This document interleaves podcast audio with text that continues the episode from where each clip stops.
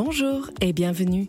Vous écoutez Voix durable, le podcast francophone qui ouvre le chemin. Je suis Laura Guien et je suis ravie de vous retrouver dans ce huitième épisode de notre podcast proposé par l'Institut de la francophonie pour le développement durable. Voix durable, c'est parti. Elle définit notre identité, nos modes de vie, mais aussi notre manière de vivre ensemble. Je vous propose d'écouter l'invité spécial de cet épisode.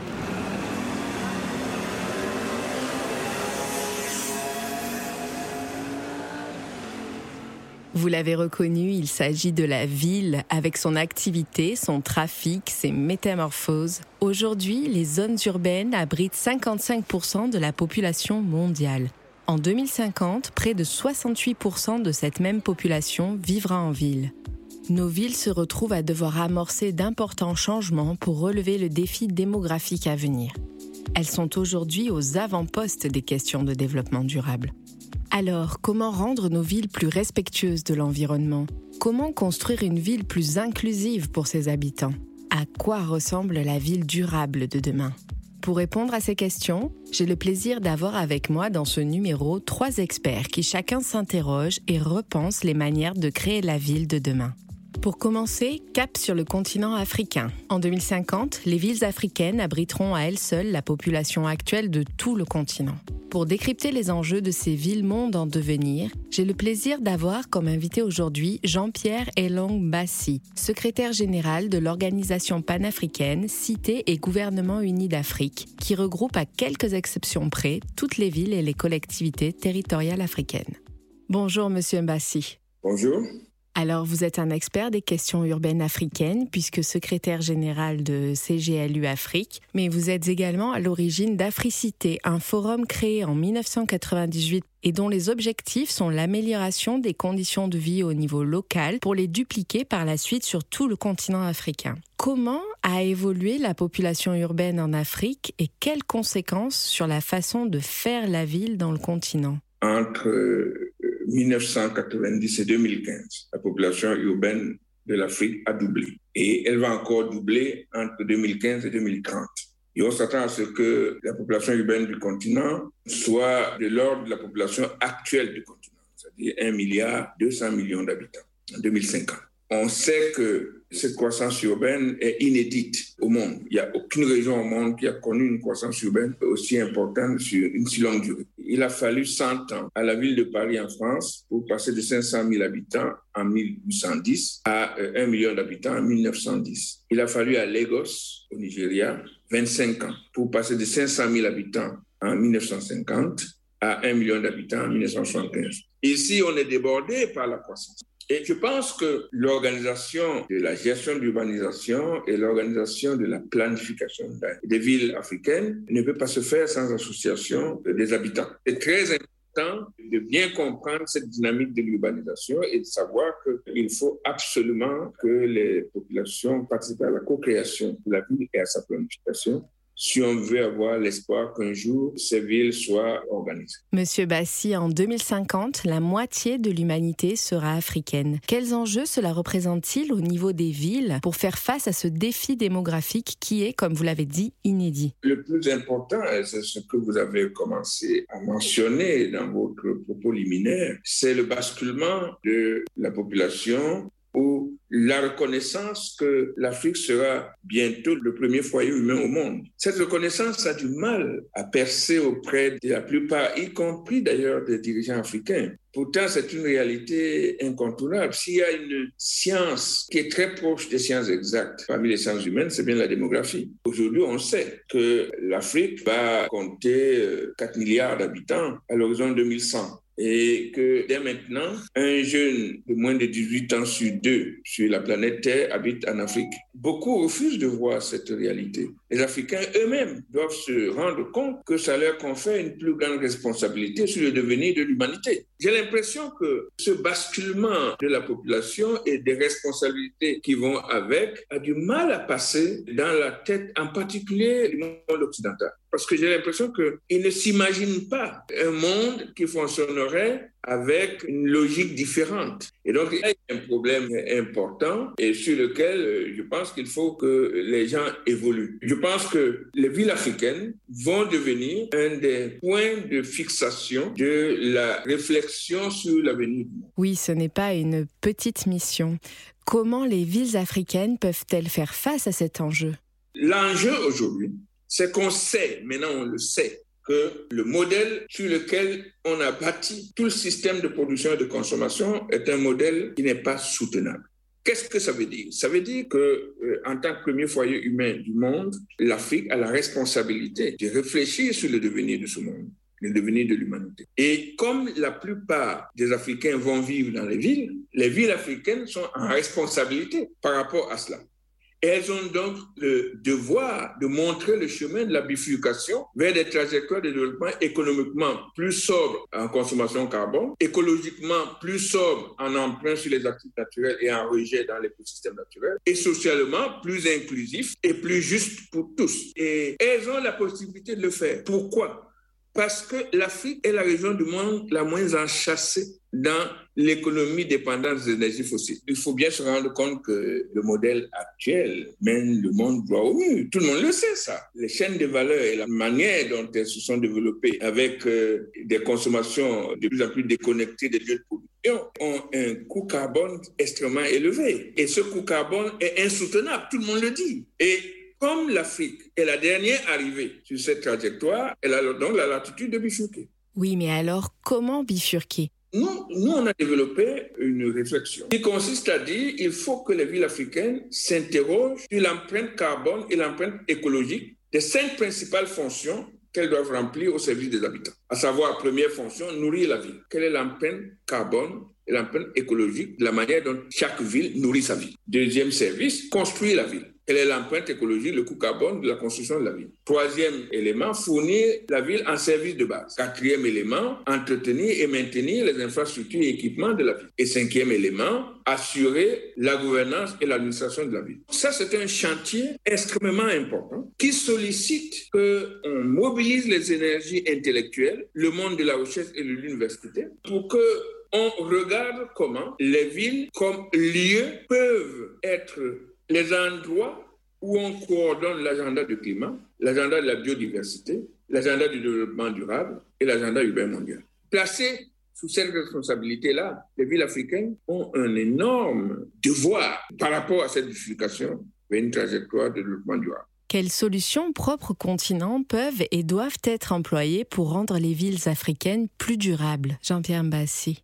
Comment arriver à une ville durable? Ça, c'est ce que vous appelez des solutions. Et il y a des solutions qui ont été toutes faites. Dans les villes denses, on a dit, bon, on met en place un réseau d'égouts. Ça, ça marche pour une ville dense. Barcelone, Paris. Maintenant, si on prend la ville de Kinshasa, une ville de 11 millions d'habitants. À quel horizon pense-t-on pouvoir mettre en place un réseau d'égouts Manifestement, il n'y a pas d'horizon à ça, c'est pas possible. Doit-on condamner la ville de Kinshasa à ne pas avoir un système d'assainissement qui met ces populations à l'abri des épidémies et des risques sanitaires? Assurément pas. Donc, il faut chercher une solution qui marche avec les mêmes exigences en matière de protection des habitants. Nous sommes convoqués à remettre en cause les paquets technologiques qui ont été mis en place dans des situations de ville plus denses et qui manifestement ne marchent pas dans des situations de ville beaucoup moins denses comme les villes africaines et qui s'accroissent à un rythme extrêmement élevé. Donc, euh, pas le concept de ville durable euh, n'est pas un concept à géométrie variable. Maintenant, les conditions de mise en œuvre de ce concept appelle une réflexion sur les technologies, sur les arrangements institutionnels, sur la gestion du vivre ensemble qui est adaptable en fonction des contraintes que chaque collectivité et chaque pays rencontre. Justement, j'aurais aimé évoquer avec vous une caractéristique euh, des villes du continent, des villes africaines qui sont de plus en plus fragmentées, de moins en moins inclusives. C'est le cas sur le continent africain, mais pas seulement. Comment y remédier pour construire une ville plus durable? On est dans un monde qui se comporte comme des archipels. C'est-à-dire que la proximité géographique n'exprime plus la solidarité. Et on peut être proche géographiquement et être très éloigné symboliquement. Je donne l'exemple de la ville de Johannesburg et de la ville de Londres. Et je dis que le quartier de Santon, qui est le centre d'affaires de Johannesburg et qui est à 500 mètres du township centre à Johannesburg, ce quartier de Santon a plus de relations avec la City de Londres, qui est à 7000 km de là, 8000 km de là, qu'avec le quartier d'Alessandra, qui est à 500 mètres. Qu'est-ce que ça veut dire? Ça veut dire que comme la ville africaine est une ville duale, c'est-à-dire il y a une partie qui est intégrée à l'économie mondiale et une autre qui n'y est pas intégrée ou qui est à la marge de l'économie mondiale. Ceux qui sont intégrés ne fréquentent pas ceux qui ne sont pas intégrés. Et ça se manifeste dans le paysage urbain parce que vous avez des zones de bidonville qui côtoient des gated communities c'est-à-dire des endroits où les gens, les riches s'enferment pour vivre entre eux, dans un monde à eux. C'est-à-dire que la ville ne fait plus société. Et dans ces conditions, vous pouvez difficilement avoir une vision commune. Et si vous n'avez pas une vision commune, que signifie la démocratie? Si vous ne pouvez pas résoudre vos conflits d'intérêts par la délibération et construire une vision commune du devenir de la ville, alors, est-ce que vous êtes encore dans une ville? Est-ce que vous êtes encore dans l'espace commun? Et est-ce que vous trouvez un futur commun? C'est pour ça que ces villes sont de plus en plus violentes, parce que le vivre ensemble est totalement questionné. C'est pour ça aussi que nous, à CGLU Afrique, nous estimons que la reconstruction de ce vivre ensemble passe par la culture. La culture est un des liens les plus importants pour reconstruire ce vivre ensemble. C'est pour ça que nous avons lancé, nous, à CGV Afrique, la célébration de la capitale africaine de la culture. Et nous avons désigné Rabat comme première capitale africaine de la culture pour la biennale 2021-2022. Et nous allons ainsi commencer à construire la culture comme quatrième pilier du développement durable et celui qui va reconstruire le vivre ensemble dans les villes africaines. Au sujet de la question du vivre ensemble, Jean-Pierre Mbassi, qu'en est-il de la question des migrations? Comment l'aborder dans la transition urbaine de l'Afrique? Nous, si j'ai lu Afrique, nous avons adopté une charte des collectivités territoriales d'Afrique sur la migration, qui énonce un certain nombre de principes. Un, la migration est consubstantielle de l'histoire humaine. Si on est d'accord avec ça, il n'est donc pas possible de criminaliser la migration. S'il s'agit d'un phénomène qui est reconnu par la Déclaration universelle des droits de l'homme, alors criminaliser la migration n'est pas normal. La deuxième chose sur laquelle nous sommes fermes, c'est que l'Afrique est au milieu de sa courbe de transition démographique. C'est-à-dire que c'est vers 2100 que ce qu'on appelle l'équilibre de la mort sera remplacé par l'équilibre de la vie. L'équilibre de la mort, c'est il y a beaucoup d'enfants qui naissent et beaucoup meurent. Mais grâce au progrès de la médecine, on observe que moins d'enfants naissent et moins meurent. Quand euh, on est dans cette courbe ascendante de la transition démographique, ben, il y a d'énormes mouvements de population entre le milieu de vie, du monde rural vers le monde urbain, des petites villes, villes moyennes, des villes moyennes aux grandes villes, des régions pauvres vers les régions riches. Il y a un énorme brassage de population.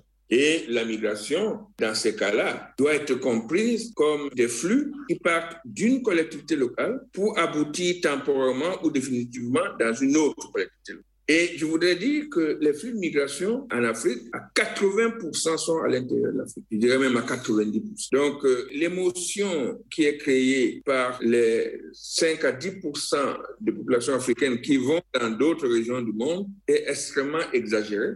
C'est pour ça que je dirais presque que la gestion de la migration est un problème interne à l'Afrique. C'est pour ça aussi que nous nous disons que les collectivités territoriales doivent être au cœur de la gestion de la migration. Est-ce que cela revient à dire que la ville est la meilleure échelle pour repenser le monde dans une approche durable, pour le réparer? C'est dans la proximité qu'on doit gérer les affaires du monde. Kofi Annan disait 65% des objectifs de développement durable sont de la responsabilité des collectivités territoriales. Donc, traitons-les à ce niveau-là. Êtes-vous optimiste pour l'avenir des villes et de la population urbaine en Afrique? Je pense qu'on n'a pas le luxe du pessimisme. On doit trouver des solutions. Et il se trouve que chaque fois que les gens sont au pied du mur, ils cherchent des solutions. Et ce que je voudrais souligner ici, c'est que ces solutions ne sont pas forcément dans l'innovation technologique classique elles peuvent aussi être dans la redécouverte de ces pratiques anciennes. je ne connais pas beaucoup de gens qui aient eu plus la maîtrise de la gestion de l'eau que les gens qui vivent dans les oasis et qui, pour qui la gestion de l'eau est essentielle pour leur propre survie.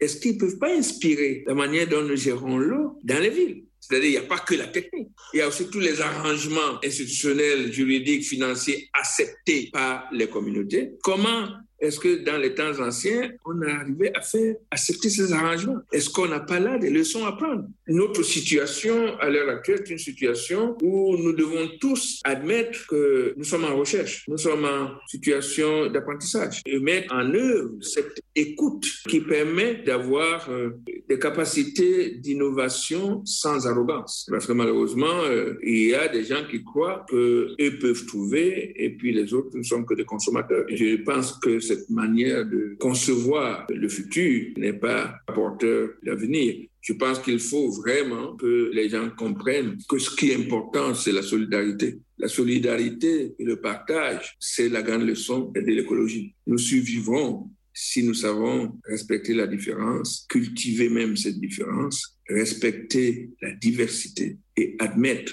que c'est grâce à cette diversité que nous atteignons l'équilibre. Je vous remercie, Monsieur Bassi, d'avoir été notre voix durable aujourd'hui. À bientôt. Merci. Au revoir.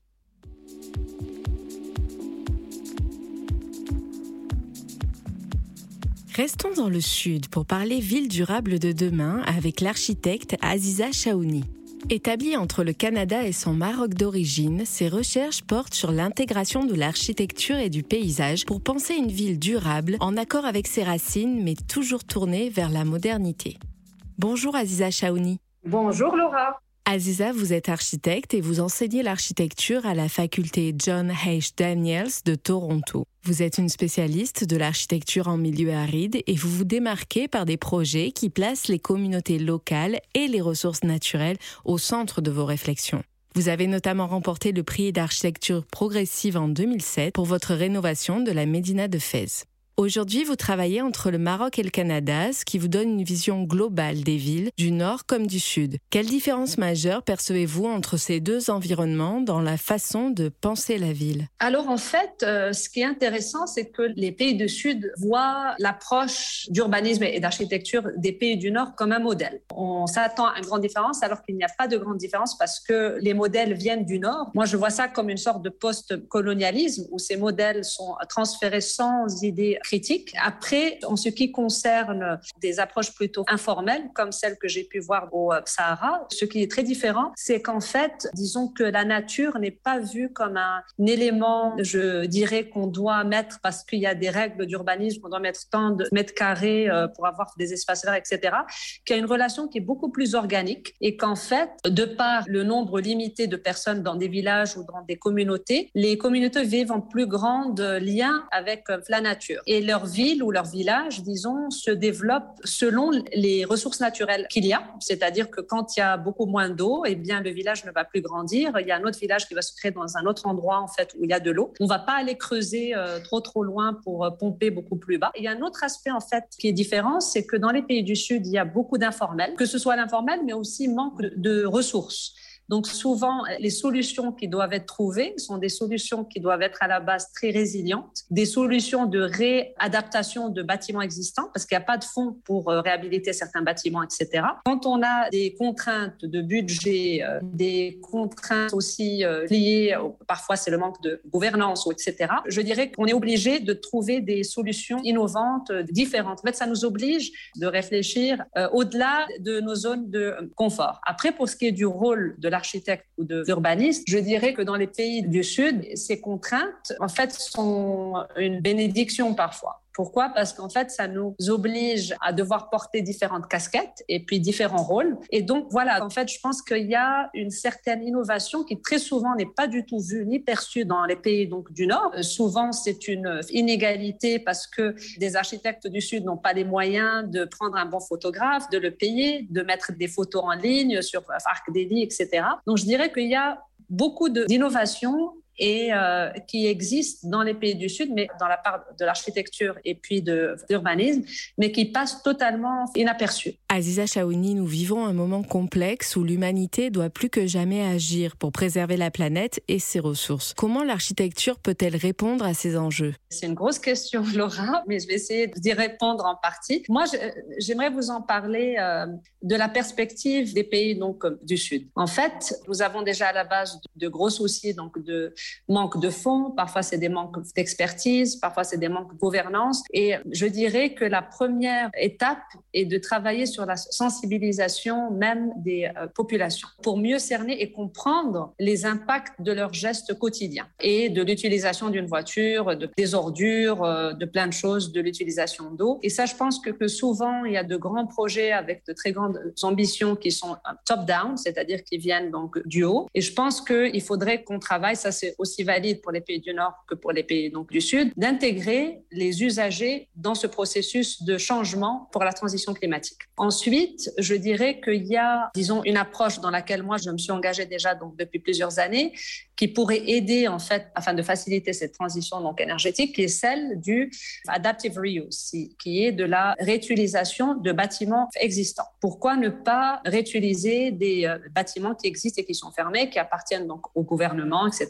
Ces initiatives existent déjà donc de par le monde, mais dans les pays donc du Sud, le manque d'expertise pour la réhabilitation, aussi le manque d'appréciation sur la valeur patrimoniale de certains bâtiments euh, font en sorte qu'on les démolit. On crée beaucoup d'empreintes carbone, malheureusement et on ramène de nouveaux matériaux pour en construire des nouveaux qui souvent ne sont même pas de la même qualité, qui sont de qualité moindre. Ensuite, je dirais qu'un des plus gros challenges aussi, c'est la sécheresse et le manque d'eau. Dans les zones euh, arides où je travaille, je peux voir d'année après année les dunes de sable qui avancent et qui empiètent sur l'oasis qui, euh, sont des terres donc agricoles. Ça cause l'exode en fait vers les villes, la perte de connaissance de construction traditionnelle, de l'architecture traditionnelle. C'est tout un écosystème et un patrimoine qui littéralement est englouti par le sable. Donc je dirais que de nouvelles approches où l'architecture et l'urbanisme en fait, disons, euh, travaillent ensemble pour collecter l'eau, la la stocker, la filtrer et la redistribuer sont d'une importance majeure. Et re-réfléchir à nos systèmes d'eau, parce qu'on les prend en fait pour acquis. C'est-à-dire pour nous,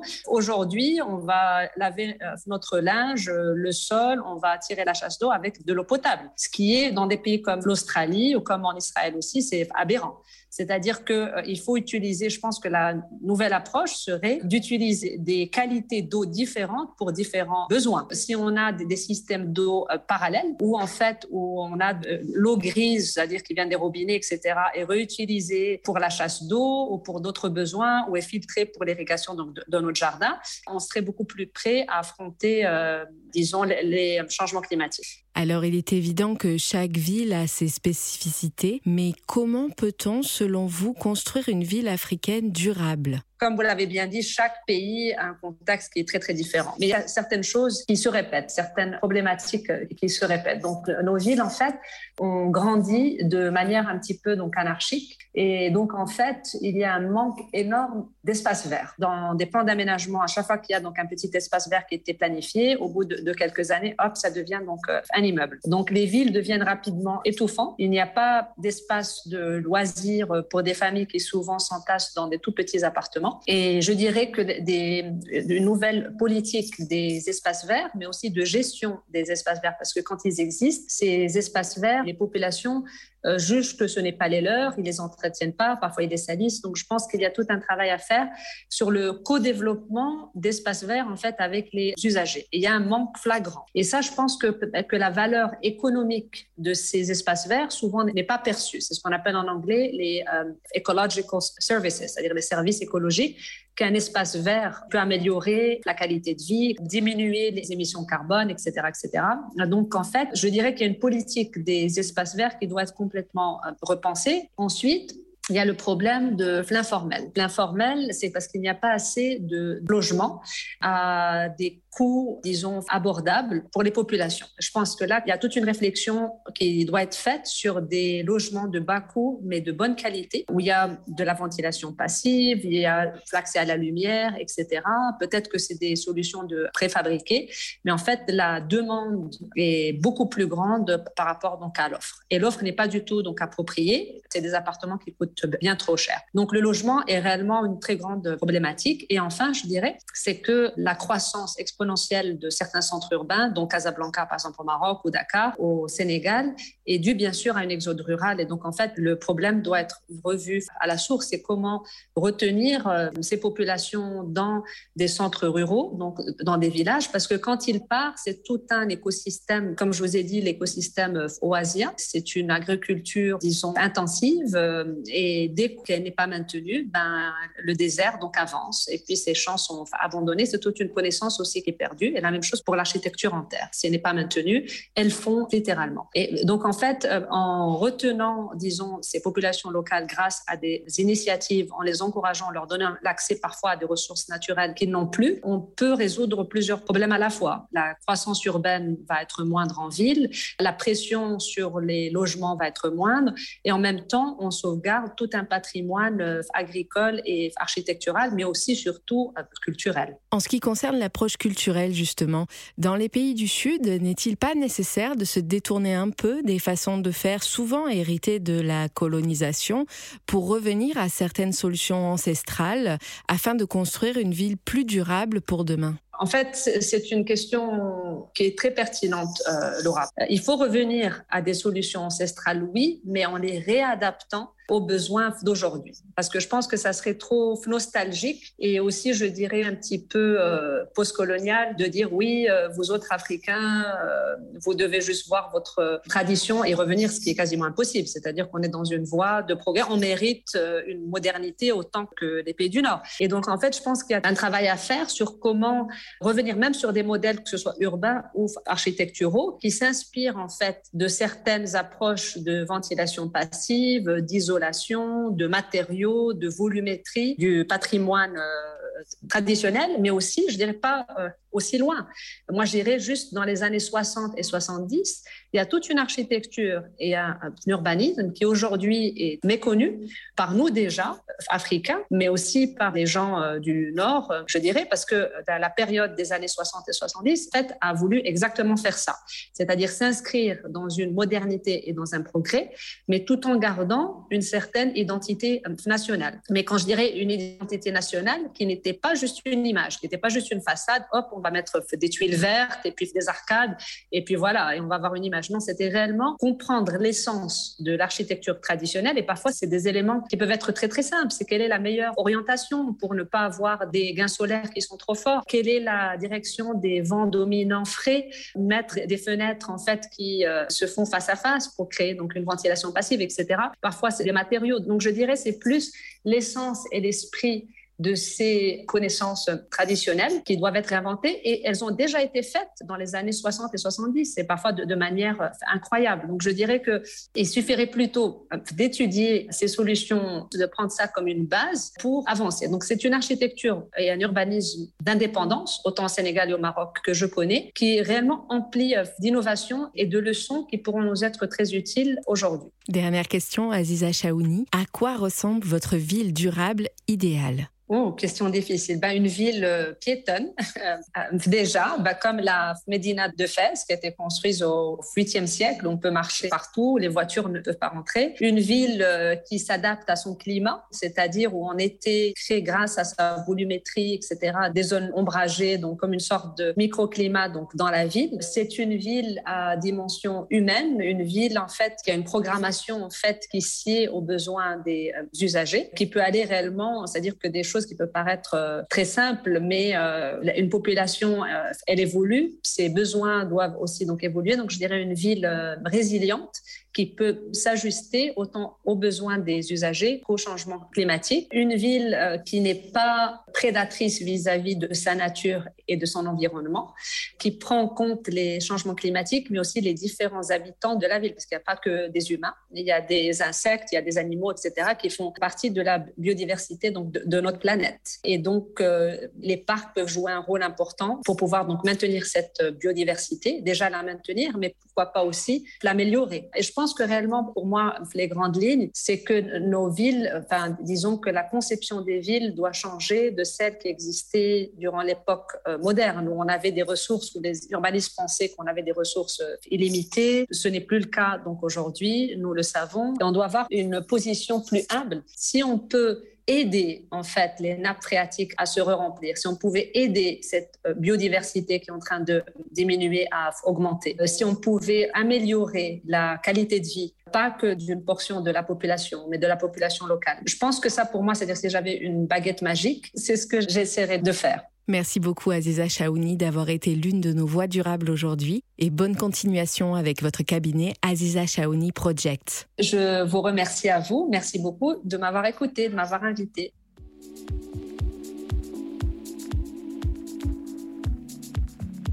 Comment créer une ville respectueuse de la biodiversité et adaptée au changement climatique? Au centre de ces questions sur la ville de demain, un concept clé, l'artificialisation des sols. Cette notion est actuellement au centre d'un ambitieux projet en France, l'objectif zéro artificialisation net. Sa finalité, supprimer l'artificialisation des sols d'ici 2050 et la diviser par deux d'ici 2030. Bonjour Stéphane Lévesque. Bonjour. Vous êtes chargé de mission zéro artificialisation nette au CRMA, un établissement public d'expertise rattaché au ministère de la Transition écologique et qui rassemble des experts sur les sujets de territoire, d'urbanisme et d'environnement. Pouvez-vous nous expliquer ce qu'est exactement l'artificialisation des sols? D'une part, la définition est en cours d'élaboration au sein d'un projet de loi en cours là en France. Pour dire ça euh, simplement avec les, éléments dont on est sûr actuellement, c'est à la fois euh, un changement d'usage quand on a des terres qui sont agricoles, qui sont exploitées par un agriculteur, ou des terres qui sont naturelles, des espaces naturels, et puis qui changent d'usage et qui deviennent pour un usage urbain, pour de l'habitat, pour de l'activité, du commerce, etc. Ensuite, il y a la deuxième notion qui est vraiment l'artificialisation du sol qui part du sol, c'est-à-dire qu'un sol naturel, il rend plusieurs fonctions. Hein, Hein, l'infiltration, la dépollution des eaux, le fait de support de biodiversité à la fois pour la végétation et la biodiversité qui est dans le sol, etc.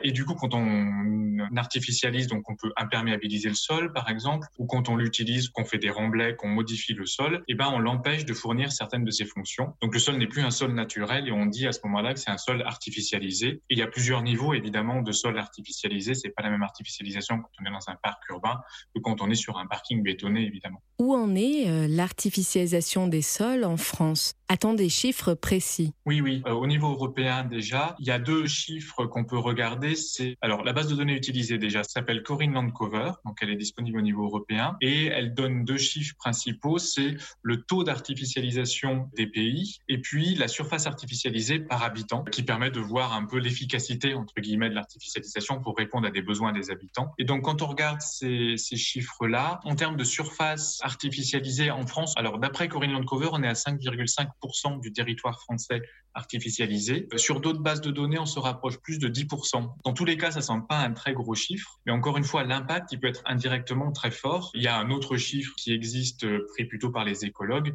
qui est de dire qu'actuellement, euh, il n'y a plus d'espace de plus d'un kilomètre carré pour la nature sauvage, par exemple. Donc du coup, voilà, quand on inverse le regard d'un point de vue au point de l'autre, voilà, ça fait peut-être que 10% au maximum de, de surface artificialisée, mais en termes d'impact, c'est beaucoup plus large. Stéphane Lévesque, cette artificialisation des sols présente également un enjeu au niveau de la ville. Quels impacts ce phénomène a-t-il sur les centres urbains?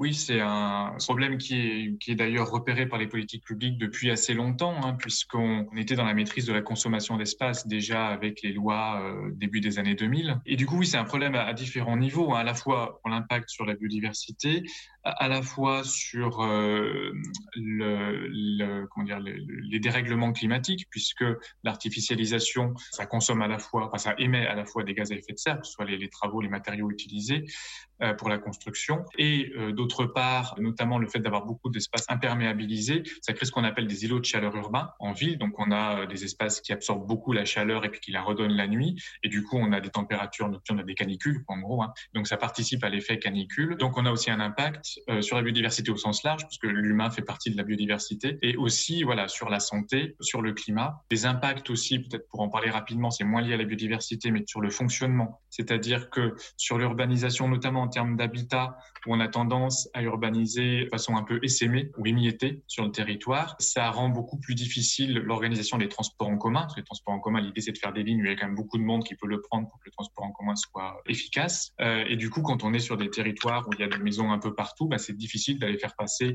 un bus et encore moins évidemment un tram ou un métro. Et du coup, ça rend ces territoires dépendants de la voiture individuelle. Et du coup, indirectement, on ne peut pas se passer de la voiture et avec les effets que ça a sur le climat et l'environnement. Alors je précise que cet objectif n'est pour l'instant pas contraignant légalement puisque son échéance et son agenda sont encore en cours de discussion dans le cadre de la loi climat et résilience. Pensez-vous tout de même, Stéphane Lévesque, que cette stratégie peut fonctionner? Peut-elle vraiment servir à construire des villes plus durables? Euh, alors oui, enfin alors il y a plusieurs euh, niveaux. C'est en effet l'objectif zéro artificialisation nette est quand même assez euh, énorme, j'allais dire, sur la question de l'artificialisation, parce que là on se fixe un objectif très ambitieux, un objectif politique aussi, là où l'artificialisation est longtemps resté un sujet technique, ça devient un sujet politique au sens, voilà, la société s'y intéresse, les médias beaucoup, on est beaucoup sollicité par les médias, donc c'est aussi intéressant. Donc ça, ça met le sujet de l'artificialisation sur la table et dans le débat public, et ça, en ça, c'est déjà très intéressant. Ensuite, dans la, alors c'est un peu dur de dire euh, si ça suffit, si ça va marcher, alors qu'on est au début. Ce qu'on voit déjà quand on a un peu de recul sur les politiques publiques, notamment les schémas de cohérence territoriale, à qui on a demandé déjà de faire de la réduction de la consommation d'espace, on voit, mais ça prend beaucoup de temps, mais on voit qu'il y a des impacts, qu'il y a certains territoires où on a une baisse de la consommation d'espace, certains PLU aussi qui réduisent les zones à urbaniser. Hein. On a nous des exemples qu'on documente aussi un peu sur notre site web, hein, mais de, PLU qui réduisent euh, parfois de moitié les zones à urbaniser. Donc du coup déjà, euh, voilà, on a déjà des, dynamiques à l'œuvre. Alors c'est, euh, du coup, ça fera moins d'artificialisation à venir, mais c'est déjà ça. Et là, la, la, loi fixe une trajectoire, donc avec cet objectif zéro artificialisation nette. Peut-être ce sera assorti d'une date, on verra quand la loi sera validée. Mais en tout cas, dans l'esprit actuel du projet de loi, on y va par étapes aussi. C'est ça qui est intéressant, c'est qu'il y a d'abord sur les dix prochaines années une réduction de la consommation d'espace. Euh, ce que je vous disais, voilà, donc plutôt de ne plus grignoter entre guillemets les espaces naturels et agricoles, euh, donc de diviser par deux ce grignotage euh, sur les dix prochaines années. Donc déjà, ça fera un peu en avant si on arrive à faire ça. Et comme je vous disais, avec les schémas de cohérence territoriale et les plans locaux d'urbanisme, on arrive déjà à voir comment s'y prendre, en tout cas comment commencer les, les choses. Donc déjà, ça c'est un premier objectif assez ambitieux, mais qui fait une première étape. Et ensuite, bah, l'enjeu ce sera bien d'arriver à construire ou à répondre à des besoins, que ce soit de l'habitat, des commerces, de l'industrie, euh, des services publics aussi, de santé, etc euh, de répondre à ces besoins qui sont des besoins plus de construction sans faire de nouvelles artificialisations. Et donc là, on sera vraiment dans la finesse du projet, de se dire sur un projet euh, comment j'imperméabilise le sol le moins possible, comment je garde des espaces semi-naturels ou des espaces verts hein, où il y a de la biodiversité euh, au sein des projets mêmes, euh, comment je réhabilite les friches. Euh, et, du coup, voilà, en fait, d'ici le, le, terme du zéro artificialisation nette, il y a un enjeu de repenser tout un système de la construction et de la façon de faire les projets urbains. Stéphane Lévesque, à quoi ressemble la ville durable de demain? Est-ce une ville moins tentaculaire qui aura réussi à supprimer le phénomène d'artificialisation des sols? Par le biais de la qu'on appelle sa sobriété foncière ou zéro artificialisation ou autre, hein, peu importe, mais par le biais de cette question-là, on touche toute la façon de faire la ville, en effet. Et, du coup, en effet, la, ville de demain, euh, alors il y a plein de gens qui écrivent des livres qui décrivent la ville de demain ou ce qu'il faudrait faire. Ils sont pas tous d'accord, d'ailleurs, non plus. Mais il y a à la fois cette question, en effet, d'avoir une ville qui n'a pas ou plus d'impact sur les écosystèmes, sur la nature au sens large, quoi. Hein. Donc c'est comme on pense un peu tout. Hein. On pense, euh, voilà, la, la, question de que ce soit en prenant l'angle de l'émission des gaz à effet de serre, en prenant l'angle de l'adaptation au changement climatique. Il faut une ville qui soit euh, à la fois qui n'ait pas d'impact sur euh, ou le moins d'impact possible sur les milieux naturels, à la fois qui soit résiliente et qui puisse résister aux différents chocs hein, qui peuvent advenir, que ce soit des risques naturels euh, ou d'autres types de risques, des crises sanitaires comme on connaît actuellement. Donc voilà, donc la question de, penser la ville comme ça et en termes de, solutions, on a aussi beaucoup la question de la végétalisation de la ville. Donc ça recoupe un peu la question de l'artificialisation, la fois pour rafraîchir la ville, à la fois pour désimperméabiliser euh, des sols et retrouver aussi la biodiversité au sein de la ville, qui est parfois, parfois certaines villes ou certains endroits sont, accueillent beaucoup la, biodiversité. Il y a des parcs urbains comme ils ont arrêté les produits phytosanitaires avant l'agriculture. Bah, certaines espèces sont beaucoup mieux dans les parcs urbains que, que dans les grands espaces naturels et agricoles. Il faut inventer un système dont on voit déjà des possibles. J'aime bien la comparaison, si je peux peut-être finir là-dessus. Il y, y, a des exemples de nouveaux quartiers, de réhabilitation, etc., qui montrent qu'on peut faire différemment et qu'on peut construire sans avoir d'impact, ou en tout cas un impact euh, le, plus minimisé possible sur les espaces naturels et la biodiversité. Les questions de réemploi aussi, j'en parlais, il existe déjà des filières hein, de réemploi, mais toutes petites. Euh, et du coup, j'aime bien comparer ça à des neurones, en fait. C'est comme si c'était des neurones, et maintenant, il faut toutes les mettre en lien faut qu'on construise un cerveau et qu'on ait une intelligence globale pour arriver à avoir un système vraiment avec tout ça en lien et faire en sorte que ça devienne la norme. Merci Stéphane Lévesque d'avoir été notre invité aujourd'hui et à bientôt. Merci à vous. Voilà, Voix durable, c'est terminé pour aujourd'hui. N'oubliez pas que vous pouvez écouter l'intégralité de nos précédents épisodes sur toutes vos plateformes d'écoute préférées et sur la page Ocha de notre programme. Merci à toute l'équipe de l'IFDD, à Lionel Gossamnik et Claire Chitecat qui m'ont aidé à préparer ce programme, Thibaut Garnier à la technique. Rendez-vous le mois prochain pour un numéro consacré aux droits de l'environnement. À bientôt pour de nouvelles voies durables.